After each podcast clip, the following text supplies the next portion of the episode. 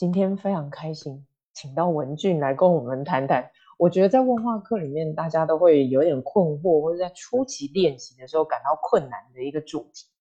就是如何可以打断或者说加入来访的对话。哦，对新手来说，这个好像就会有一种心理上的障碍啊，或者是觉得好像很不礼貌啊，是不是应该给来访更多空间啊？所以今天我们要请文俊来跟我们分享一下他现在的经验。他说他现在可以更好的加入或者是打断来访，而且在这个过程里面，他有感觉到对他自己身为咨询师好像有不同意义的感觉。所以我很好奇那是什么。那请文俊。哎，谢谢小宝，就是还是有点小紧张，就是来聊这个 自己很爱的学科方向的一些实践感受。就我自己觉得，其实我以前不太敢的，就是可能就跟大多新手一样，会觉得啊那样很不礼貌啊，或者来访是是主人，因为他有他的诉求，我们更多是助人者的角色。会辅助性多一些，所以包括像讲话的内容啊、占的篇幅啊，好像咨询师都不应该特别的主导，所以我当时就会有特别特别多的自我限制。但现在可能会有一些些转变。我觉得有一个很重要的启发是，呃，小宝对于打断的用词当中会说是打断或加入。嗯，对于我来讲，这两个描述的意义本身是不一样的。嗯，就是如果是打断，就会显得有那么一点点 rude。就是别人讲一半不让讲，好像社交礼仪当中这个事情也不是很好啊，你就会有一些心理障碍。但是当你觉得啊，其实我是想加入他，特别像大家有行业黑话嘛，就是碰到呕吐式来访，疯狂的讲停不下来的时候，你其实是。一又不知道怎么打断，又不知道怎么去总结的时候，因为信息太多。如果你觉得我只是想加入你，你讲讲的话还是可以讲，只是可能你讲的内容需要分趴来讲，或者我加入了你之后是为了更好的帮助你去呕吐，或者更有条理的 去呕吐，好像这个时候我们的身位就变了，就不再是那个坐在来访对面的咨询师。嗯，就好像其实像学专业课也会讲，就是大家一般不会面对面做嘛，因为那样来访可能也会有一些心理压力或者是之类。我只是在你的身边，然后此刻我想加入，更多的想听清你想跟我说什么。嗯，你换成了这样的视角，好像自己原先心里那个不礼貌啊，然后会被社会规训批判呐之类的这种心理障碍就先卸下了。嗯，然后还有一个蛮重要的事情是。我发现，在实践当中，因为我现在还在接，刚开始接预咨询嘛，所以更多的实践其实是在热线里。热线过程当中就会发现，呃，如果来电者他本身自己在一个非常高的情绪当中，而且是个可能很立即发生的事情，你是非常难、非常难打断他的。嗯，你也不太可能说你给我停，就是这这不现实嘛，以及你也看不到对方。所以在那个时候，你发现你辅助性的就是像弯道超车一样加入他，他就会有这个感觉。嗯，嗯，就这个事情，它其实是可以变柔和的。而且，当如果是接电，因为我自己也就是给自己二十五分钟，我是一个不超时的接线员。所以，如果 对方我自己之前有试过，对方吐加哭十五分钟。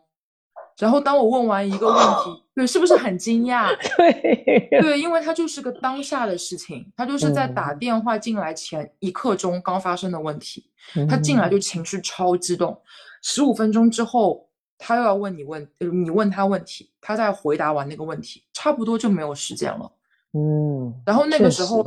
我我就会选择挂，但是其实我挂的很难受，因为我发现我没有价值。哦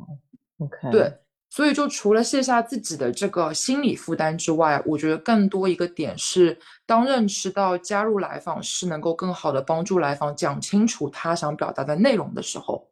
你这个加入就变得很自然，以及这个加入似乎变成了呃职业能力的很重要的一个环节。嗯，所以感觉你说的嘛，我觉得那个整个的画面很有感觉，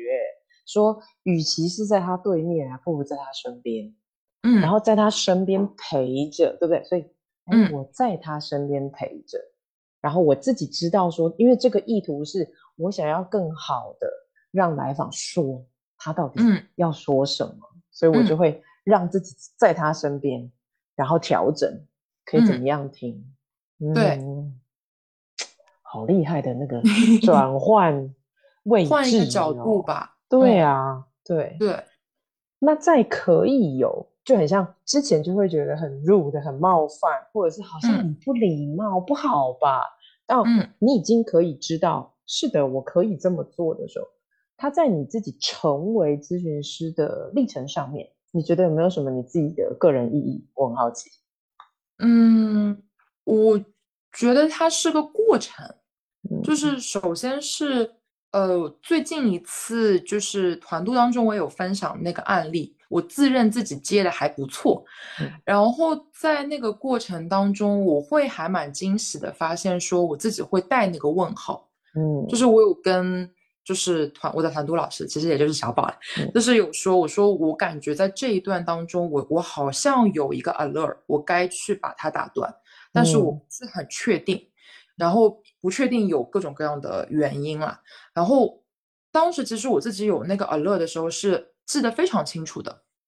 然后我也把这个就是在团督过程当中有去做提问嘛，就是在这种过程当中自己就好像有 mark 一个东西，就是我从一个不敢做到我敢做到我不单单敢做，我好像还会意识到，哎，我在这里好像没有做，它其实是不一样的阶段。对，然后对于我自己来讲，首先一个很重要的事情是，呃，我觉得是有成长的，嗯，但这个成长，我自己换一个视角看，可能会更欣喜，是，就是感觉咨询的这个工作，它除了有很多的能力、专业性，会设置巴拉巴拉一堆，就大家论文反正都写了很多作业了，就那些东西是需要你一定要会的，但那些一定要会，对于我来讲，很像是一些。呃，约定的规矩，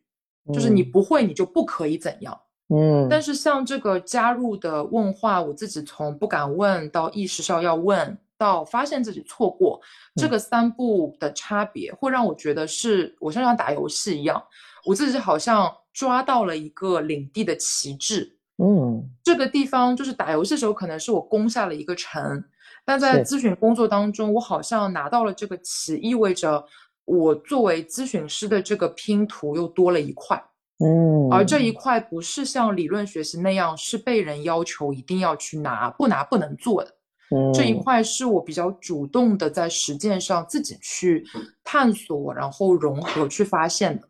所以在这个过程当中就会觉得有这个主动性啊，然后当自己有这个觉察之后，也会发现很欣喜啊，以及也会化成走上下一步的动力嘛。就是觉得说，嗯，那这一步我确实意识到了我没有做到，那啊，都团队老师也肯定说，确实这个部分应该或者说可以试试看打断它，可能能有更好的效果，可能结构和方向会更好。哎，那我就知道了，那我就发现说，嗯，那我下一次就会有这个动力去尝试性在自己这个啊了哔哔哔响的时候就加入一下来访，嗯，看看是不是会有不一样。因为它是一个主动性很强，而且实践性很强的事情，就是这种发现的过程，就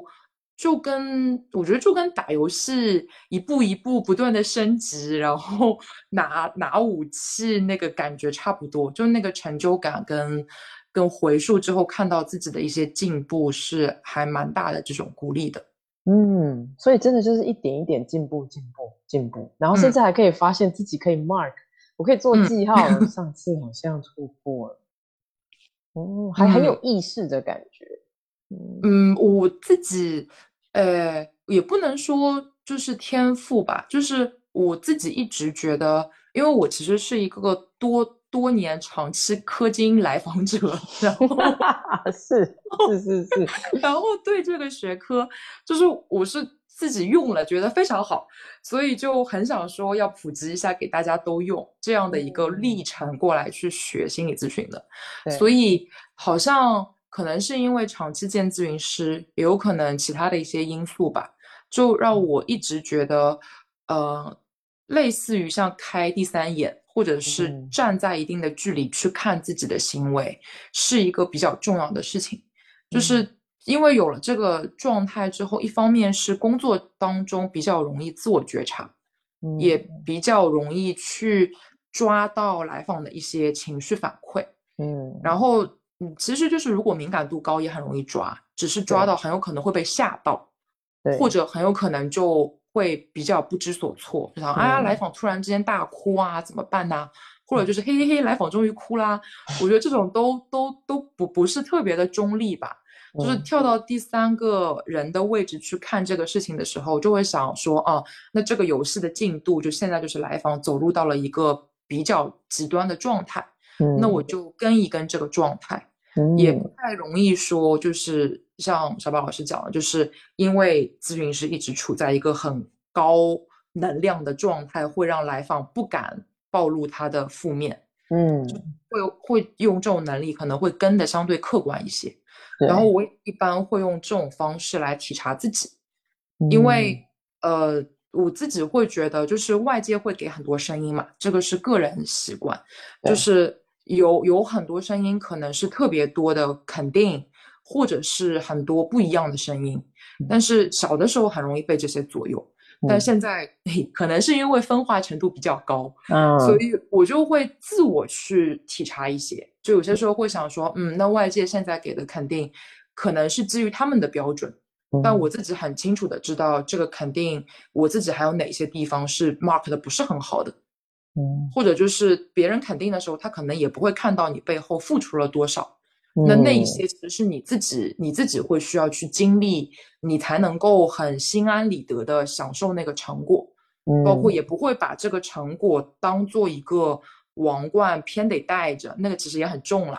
就是你把它放一放，对吧？然后，然后就就是时间久了，我觉得我我可能人人生人生谏言就是觉得，嗯，我能够给出去的，就那些才是我真正拥有过的。